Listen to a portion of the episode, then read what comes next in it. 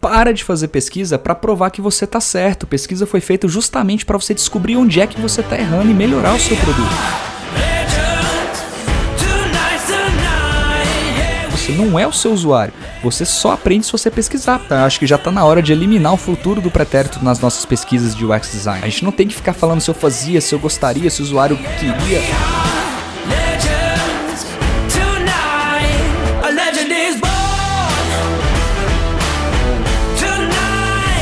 Tem que se basear em fatos e não em opiniões.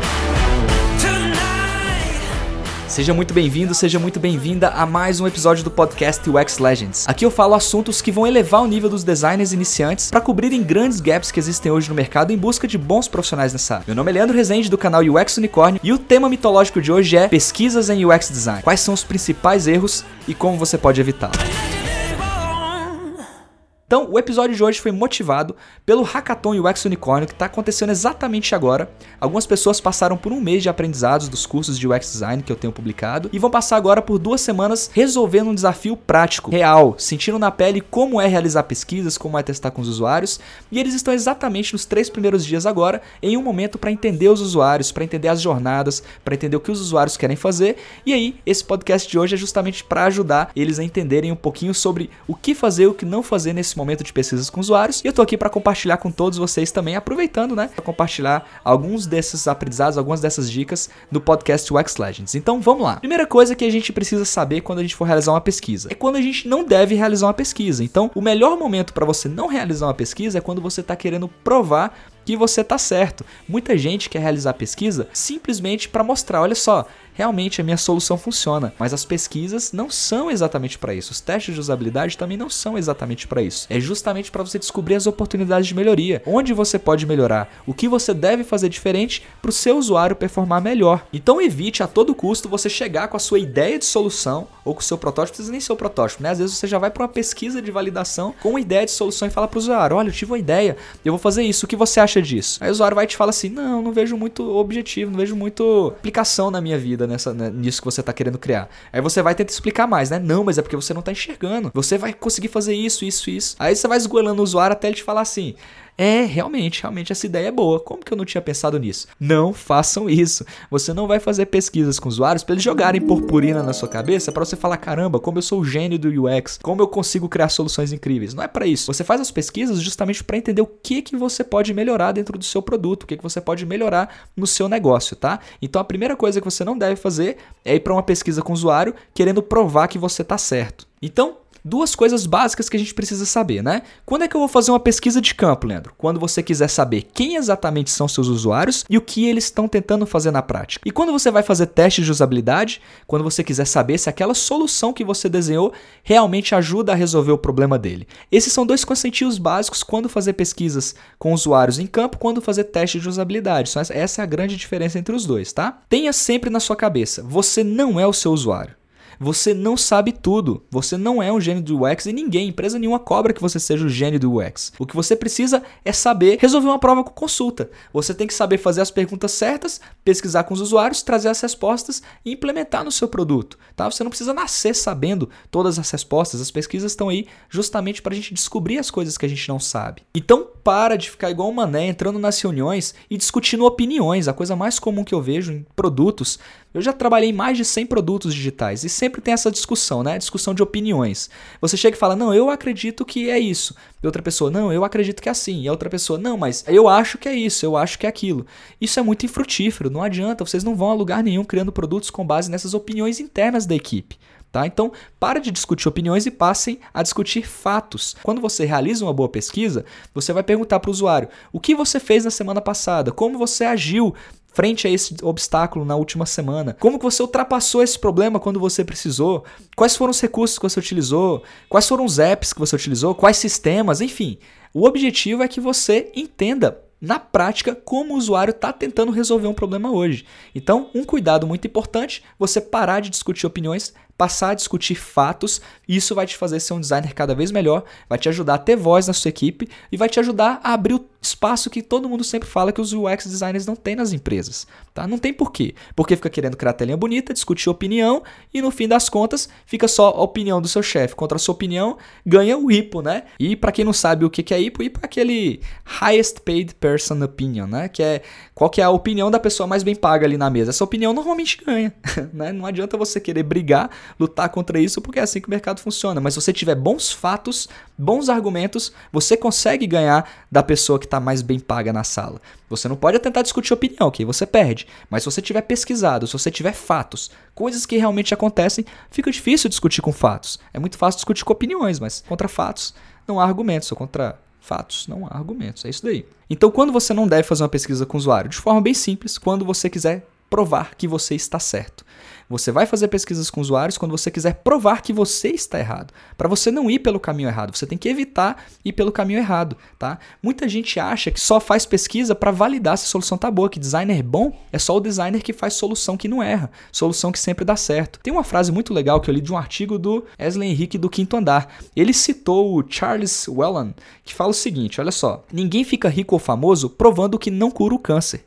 Mas eu vou te dizer uma coisa, você pode até não ficar rico provando que não cura o câncer, mas certamente você vai deixar de gastar muito dinheiro dando remédio em pesquisas para pessoas que estão bebendo ali farinha, não estão bebendo exatamente a medicação que vai ajudar elas a se curarem, elas vão acabar morrendo um dia, só vai ter gastado dinheiro à toa. Então, quanto mais cedo você descobrir que aquele remédio não cura o câncer, mais cedo você deixa de gastar dinheiro com pesquisas em cima dele. Então, provar que não cura o câncer também é importante. Você não fica rico ganhando dinheiro, mas também não fica pobre perdendo todo o dinheiro que você tem.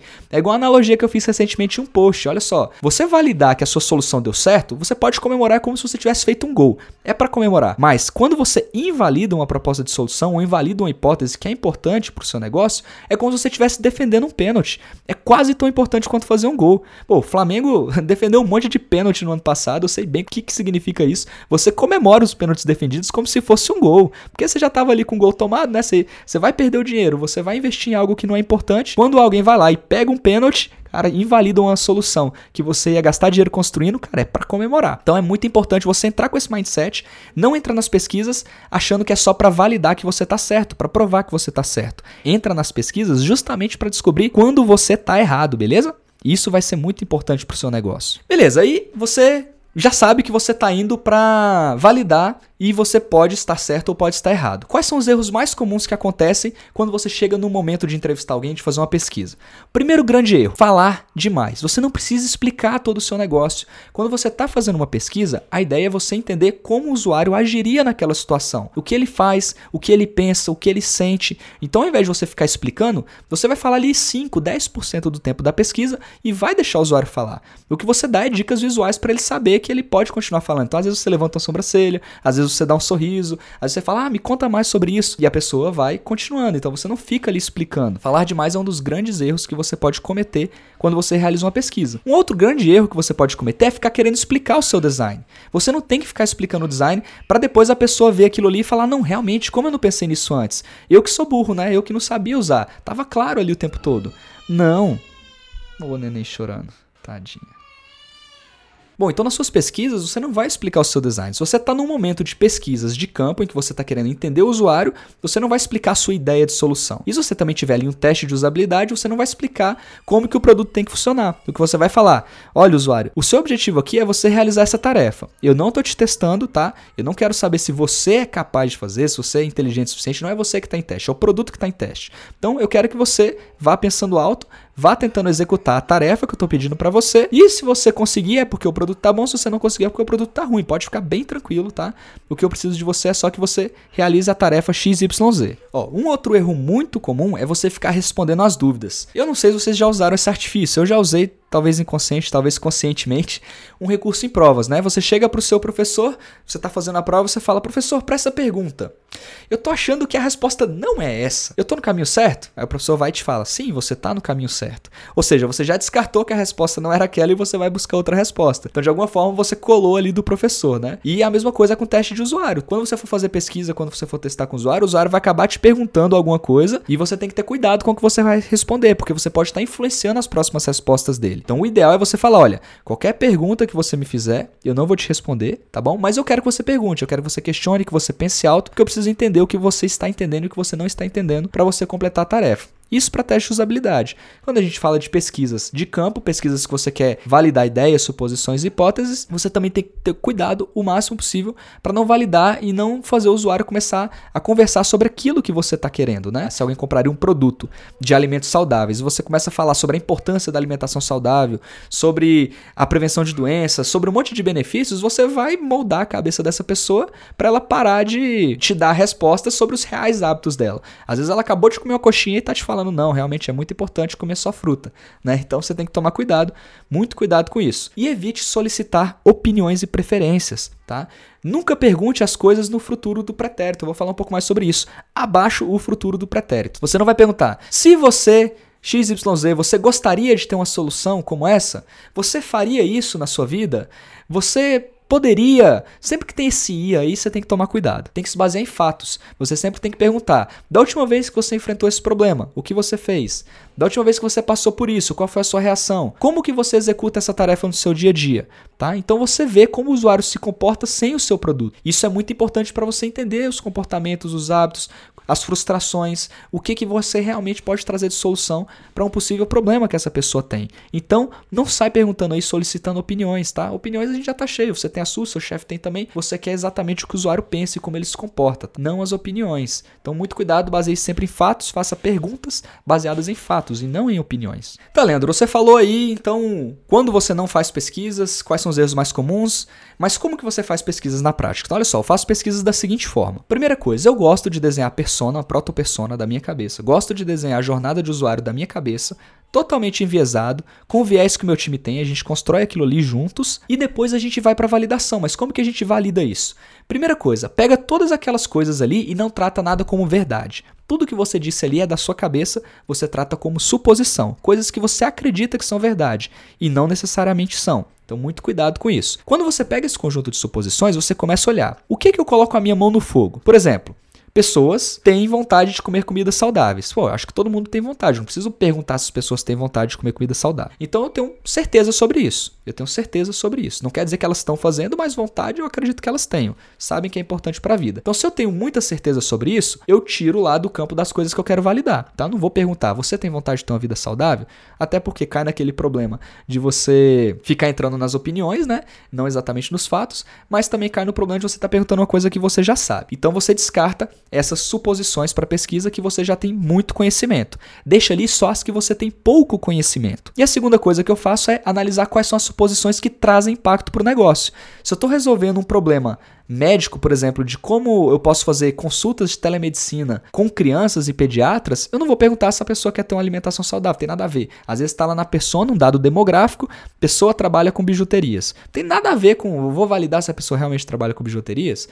Enfim, eu não quero validar, tá, que aí poderia ter até um aprendizado em relação a pessoa ser autônoma ou não e qual é a relação do trabalho com o uso da telemedicina e com o conhecimento de tecnologia, tá? Mas vamos tentar manter mais simples. Você não vai perguntar coisas que não geram impacto para o negócio. Então é fácil, é só você desenhar uma matrizinha, você desenha uma matriz de coisas que você tem conhecimento e que você não tem muito conhecimento e que geram pouco impacto ou muito impacto para o negócio. E coloca ali as suas suposições, tá? Então o importante aqui é você fazer o quê? Você pesquisar, você validar sobre as Oi, filhinha. Você, papai. Amor, eu tô gravando agora.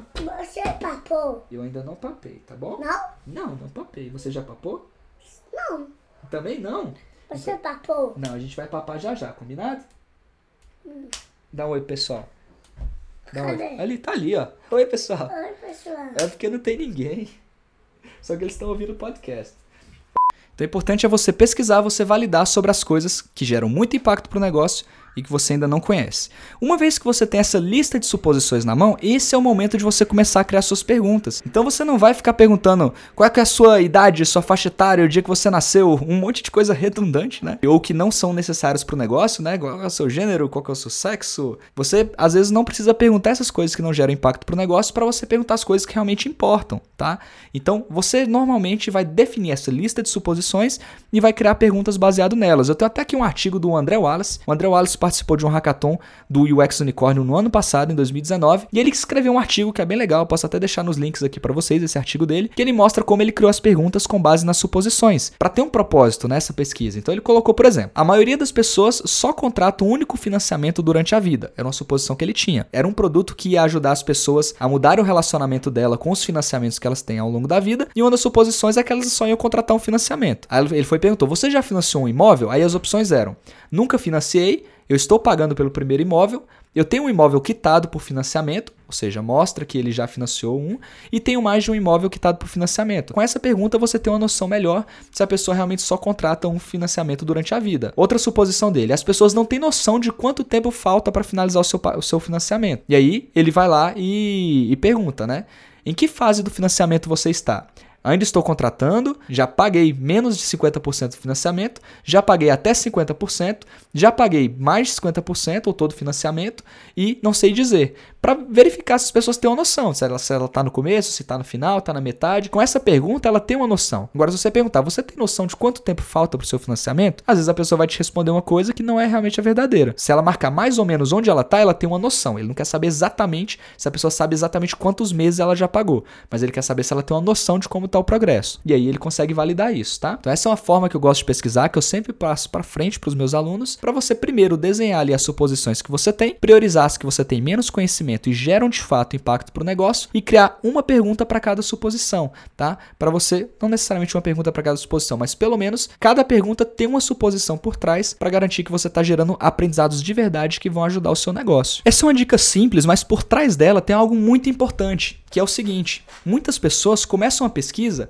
sem saber exatamente o real objetivo que ela quer por trás daquela pesquisa. Qual é o aprendizado de verdade que você quer ter. Então você não pode começar uma pesquisa se você não souber o que você quer aprender de verdade. Você tem que tomar muito cuidado com isso. Pesquisar só por pesquisar, só para perguntar idade, faixa etária, sexo, renda e nível social, enfim, coisas genéricas sem exatamente perguntar o que você realmente precisa para validar o seu negócio, para entender as suas suposições, entender a jornada do usuário, entender as necessidades do usuário. Tem que tomar muito cuidado com isso. Então você tem que ser muito cuidadoso para não querer tirar todas as suas dúvidas de uma vez também. Não perguntar coisas que não importam e não querer resolver todas as suas dúvidas do mundo em uma única pesquisa. Vou dar um outro exemplo aqui do hackathon que está rolando essa semana, do hackathon UX Unicorn. Tem uma equipe que está trabalhando em como desburocratizar o aluguel de imóveis. É um desafio inspirado no Quinto Andar, que é um dos unicórnios brasileiros, junto com 99 Taxi, junto com a Móvel, o Bank, Gimpass, enfim. Quinto Andar despontou aí junto com essas grandes empresas brasileiras que estão valendo mais de um bilhão de dólares. Então, Unicórnio é uma empresa que vale mais que um bilhão de dólares. E eles resolvem justamente esse problema da burocracia na hora de você conseguir o seu lugar para morar. Eles estão trabalhando aqui na burocracia. Adianta ficar validando perguntas sobre por que, que a pessoa aluga e não compra imóvel, se ela tem dinheiro para financiar, por que, que ela não financia. Enfim, as perguntas precisam ser em relação à burocracia, em relação à jornada que a pessoa tem depois que ela escolheu o imóvel e como é que ela vai atrás das documentações, como é que ela vai atrás das garantias, dos fiadores, como é que assina os contratos, o que que tem de dificuldades aí nesse meio do caminho. Quem já alugou um apartamento, quem já comprou um apartamento uma casa, sabe o trabalho que dá, todos os trâmites que acontecem ali no meio. Então, quando o Quinto Andar vem desburocratizando isso, achou uma grande oportunidade de negócio e tá aí, empresa bilionária, unicórnio, né? Então, eles estão trabalhando exatamente como otimizar a redução dessa burocracia. Então, você tem que ter muito cuidado para não pesquisar qualquer coisa, querer aprender tudo sobre aluguel de imóveis e até, ah, tem financiamento que é saque, price, não sei o quê, sendo que o objetivo é outro, é bem focado ali na burocracia. Então, se você tiver um objetivo claro, se você tiver um, um contexto claro para você trabalhar, vai ficar muito mais fácil de você fazer sua pesquisa e de gerar aprendizados. Não ter um objetivo é um grande erro, e outro grande erro é você não saber quem é o seu real público-alvo, quem você vai pesquisar, com quem você pode conversar. Então, um dos outros grupos que estão trabalhando aí no desafio do Hackathon UX Unicorn nessa semana está trabalhando com a telemedicina para pediatria, oportunidades para você facilitar as consultas e facilitar a vida dos papais e das mamães sem precisar ir no hospital. Quais são as oportunidades que tem aí? O Conselho Federal de Medicina está discutindo isso, chegaram, acho que chegaram a aprovar e depois caiu ali uma, uma nova regulamentação, mas eu sei que está em discussão e isso vai se tornar uma realidade. Então, mais uma oportunidade que o pessoal está trabalhando. Eu mesmo pergunto tudo para minha pediatra, pediatra dos meus filhos, na verdade, pergunto tudo por WhatsApp. Eu sei que nem pode, ela nem podia estar tá respondendo ali, o conselho não deixa você fazer atendimento online, mas poxa, quando começa a tossir à noite, quando cai da cama, quando come Vic, Vic Vaporung Quem tem filho sabe, né? O seu grande trabalho quando você é pai é você não deixar o seu filho se matar. E quando tem dois, então, aí é não deixar o pequenininho se matar e nem o mais velho matar o mais novo, basicamente. Então, é, sempre acontece essas coisas aí, de, de querer pular da cama, de machucar, enfim. Você vai, ou de tossir, ou de ficar doente, você vai querer conversar com o seu médico e não vai querer levar no hospital também, porque se você for levar lá no hospital, tô explicando a solução, né, da telemedicina, benefícios da telemedicina. Você leva no hospital, o filho pode voltar doente, não tava doente e volta doente porque foi no hospital. Então, enfim, só tô falando isso para explicar porque que a galera tá trabalhando ali com medicina, é uma grande oportunidade de mercado que tá rolando aí esse ano. Até é engraçado porque o Conselho de Medicina, né, ele proibia a, a telemedicina a ou ainda proíbe. Tá, tá nesse, nesse vai não vai, né? como eu falei. Adianta ficar proibindo essas coisas? É igual a briga do, do Uber, do táxi, né? É igual a briga do, do designer com o sobrinho, tá? Se você é bom o suficiente, é só você fazer um trabalho cada vez melhor que o sobrinho não vai ter espaço. Agora, se você é tão bom quanto o sobrinho e o sobrinho tá cobrando mais barato, pô, que a pessoa vai lá contratar o sobrinho, tem mais é contratar o sobrinho mesmo. Você tem que mostrar que você é melhor para você ter um valor maior, né? É o mesmo lance, táxi. Então, se você reclama aí do sobrinho, você reclama que as pessoas não valorizam o design, que tem gente que cobra mais barato, cara, é porque você ainda não aprendeu a demonstrar o seu valor. Então, cuidado com isso. Se você demonstrar o seu valor, aí as pessoas vão saber exatamente por que tem que contratar você e não o sobrinho, tá? Mas é só um, um parênteses aqui. Então vamos lá, a gente estava falando sobre a, a, importância de você definir corretamente o seu público-alvo. Então na telemedicina, por exemplo, você pode cair no erro mais primitivo de todos, que é pegar a sua pesquisa e veicular em um grupo de designers. Vai perguntar lá no grupo de UX Researchers, no grupo de UX UI Designers, de vagas para o X, se alguém pode responder a sua pergunta, responder a sua pesquisa, que é direcionada a médicos pediatras. Cara, esse é o erro mais grave que tem. Ainda mais se tiver alguma recompensa que as pessoas vão responder por causa da recompensa e não vão, na verdade, te dar as respostas que você precisa, você vai ter um monte de falso positivo ali. Então, a primeira coisa é você delimitar direitinho quem é o seu público. Agora, mesmo que você delimite, eu vou falar com médicos pediatras, tá? Aí eu vou ter minhas respostas sobre a telemedicina. Você tem que tomar cuidado, porque mesmo ali dentro, na sua persona, você pode ter uma delimitação mais importante. Digamos que você está querendo validar se a telemedicina é importante. Você vai conversar com médicos, por exemplo, que atendem somente a planos de saúde, médicos que prezam mais a quantidade que a qualidade. Ele tá ali, olha, ganhando 16 16 reais por consulta, 15 reais por consulta, o que ele quer mais é chegou paciente, entrega paciente, pega paciente, sai paciente. Ele quer o máximo de pacientes possíveis por minuto, né? Se você falar em responder o WhatsApp, fazer consulta, tirar dúvidas, analisar diagnósticos ou fazer alguma coisa assim por WhatsApp, ele fala, ah, pô, isso aqui é trabalho extra tempo, eu não quero isso de jeito nenhum. Isso aí veio para atrapalhar a vida dos médicos. Enfim, a discussão dos táxis e dos Ubers, né? Dos sobrinhos e dos designers. Então você vai, por exemplo, delimitar um pouco melhor. Olha, eu vou perguntar, vou fazer essa minha pesquisa só com pediatras que não não atendem plano de saúde, que já ganham mais pelas suas consultas e prezam por um atendimento diferenciado, por um acompanhamento diferenciado. Talvez essas pessoas tenham mais é, conexão com a telemedicina. E aí você vai fazer sua pesquisa com esses potenciais usuários. Você nem sempre precisa agradar todo mundo, né? Não quer dizer que o seu produto de atendimento para pediatras vai servir para qualquer faixa, para qualquer tipo de médico. Então você delimita direitinho o seu público, delimita direitinho o objetivo que você quer aprender e aí você consegue gerar resultados melhores nas suas pesquisas, né? Então, assim, a gente já sabe quando não fazer pesquisas quando fazer pesquisas. E se a minha empresa não quiser fazer pesquisa? Se minha empresa diz que não tem orçamento para fazer pesquisa, não vê valor em realizar pesquisas. Uma das formas que você tem para conseguir fazer as pesquisas acontecerem no seu produto, se você está em cargos de liderança, delimitar pessoas específicas para fazerem algumas coisas ou em horários determinados, ou você estabelecer uma periodicidade mínima. Eu vou dar um exemplo. Você ainda não faz pesquisa, tá? Você está no meio de um sprint, naquela correria. Você não vai parar o seu tempo para fazer um teste com o usuário. Agora, se tiver combinado com o time que todas as semanas vai ter pelo menos um teste com o usuário, toda quarta-feira, 4 horas vai ter um teste com o usuário. Você consegue realizar e não vai doer tanto. Ou você pode combinar de uma pessoa ficar por conta de tirar duas horas por dia só para trabalhar com pesquisas, análise de dados. Ou você pode ir para um subir um nível, ter uma pessoa com dedicação exclusiva, contratar um UX researcher para fazer esse trabalho. Quanto mais você investe, melhor vai ser para o seu negócio. Mas você pode ir escalando isso aos pouquinhos. O importante é você criar um hábito de realizar pesquisas. Ó, eu tenho até um exemplo bem legal. O Twitter explodiu em milhões de usuários usuários desde quando eles deixaram de fazer um teste a cada quinzena e passaram a fazer 10 testes por semana. Olha só que legal. Quando o Twitter começou a pesquisar mais com os usuários, olha, o número de usuários deles foi crescendo absurdamente. Por que, que vocês acham que a Booking.com, que é um dos maiores e-commerces do mundo, provavelmente o maior no segmento de vendas de, de hotéis e de viagens, eles fazem mais de mil testes AB por dia. Mil testes AB por dia. Toda a equipe de design é centrada em testes. Nada vai ao ar se não tiver passado por um teste antes, tá? Eles não mudam uma palavra, eles não trocam a cor de uma borda, eles não mexem no design visual do produto se não fizer um teste AB para provar que aquilo lá vai gerar retorno para o negócio, tá? Então é algo que você precisa entender. Quanto mais testes, melhor. E isso vai até um conceito legal que eu posso trazer aqui para vocês, o conceito de leading e lagging metrics. Você conhece esse conceito? Vou te, te dar um exemplo, olha só. Lagging metrics é o objetivo que você quer atingir, tá? É uma unidade de medida de um objetivo que você quer atingir. Por exemplo, eu quero perder 10 quilos nos próximos 3 meses. Eu tenho um objetivo. Mas você não consegue controlar muito bem essa variável de quilos que você tem. Então imagina, você não chega e fala assim, Leandro, perde um quilo amanhã. Cara, você não consegue controlar a quantidade de quilos que você perde. Você tem que fazer uma série de coisas e a consequência dessas coisas vai ser os quilos que você vai perder. Aí você vem para as leading metrics, as métricas do tipo leading são as métricas e as coisas que você faz que te ajudam a chegar naquele objetivo maior que são as lagging metrics. As leading metrics você consegue controlar. Então, por exemplo, você tem lá a quantidade de calorias que você precisa ingerir por dia e você tem quantidade de exercício físico que você faz. Se você vai mexendo nas calorias que você perde e que você ganha, concorda que você vai fazer a variação do seu peso acontecer? Então, o leading metrics você consegue controlar. Quantidade de exercícios, quantidade de calorias. Os testes com usuários são exatamente a mesma coisa. Se você tem uma meta, se você faz mais testes, você tem uma periodicidade maior de pesquisas com usuários, eles funcionam como um leading metric. Você está mexendo em uma variável que você controla, que é a quantidade de testes que você faz, e os aprendizados vão ser tantos que vão acabar gerando uma lag metric lá. Você vai melhorar uma parte do seu produto e variando o que? A quantidade de testes que você faz por semana. Então, quanto mais testes você faz, melhor é para o crescimento do seu produto. Fica com isso na cabeça. Teste é igual contar caloria. É muito importante você colocar isso no seu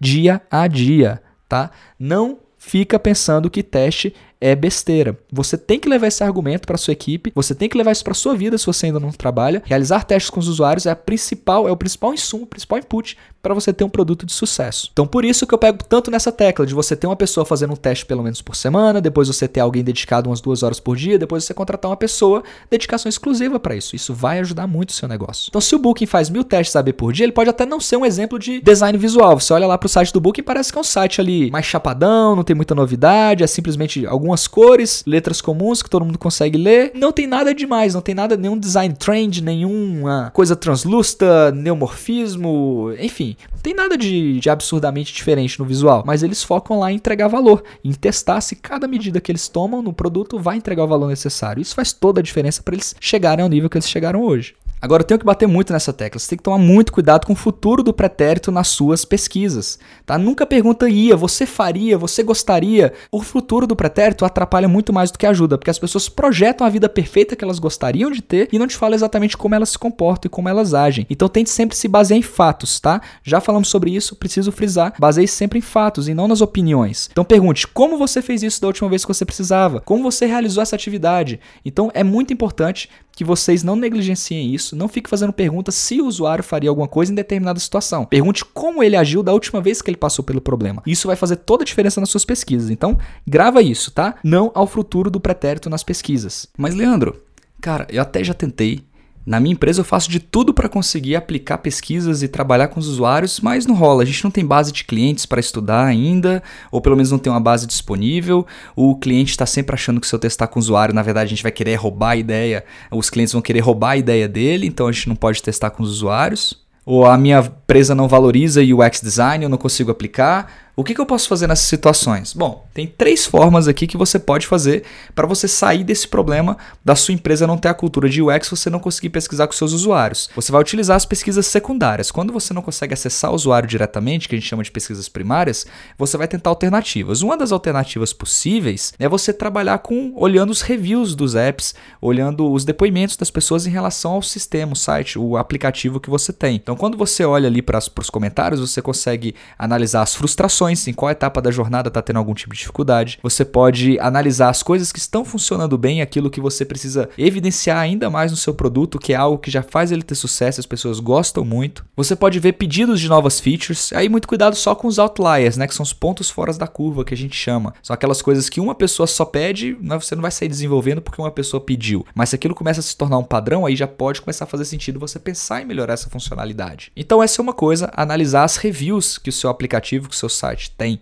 E a segunda coisa que você pode fazer é conversar com a galera do call center, do helpdesk, do SAC, do serviço de atendimento ao consumidor. Com certeza eles têm muitas informações que serão úteis para você. Com certeza muita gente reclama para eles todos os dias e você pode utilizar todos esses aprendizados que eles têm para você melhorar a jornada do seu usuário. Então, conversar com o call center ou tentar ouvir, se for possível, se não tiver nenhum acordo de privacidade, ouvir essas conversas do helpdesk do call center com os usuários vai te dar muito aprendizado também por tabela sobre os seus usuários, sem você precisar fazer pesquisas exatamente. Claro, não substitui, mas ajuda muito. Outra forma de você gerar aprendizado é você trabalhar com as ferramentas de UX relacionadas a métricas. Você trabalhar com Google Analytics, com Hotjar, com Mixpanel, Kissmetrics, ferramentas que vão te ajudar a analisar se aquele software está performando da maneira como você quer. Então você consegue analisar mapas de calor, você consegue analisar gravações do usuário utilizando, interagindo com as features e você consegue coletar feedbacks, páginas mais acessadas, enfim. Existem várias coisas que você pode analisar sem precisar perguntar para o usuário. O Google Analytics, por exemplo, mesmo é ótimo para trabalhar com a arquitetura da informação, reorganizar informações com base naquilo que é mais acessado hoje, e você consegue tirar vários insights interessantes utilizando essas três coisas se você não conseguir pesquisar diretamente com o usuário. Métricas,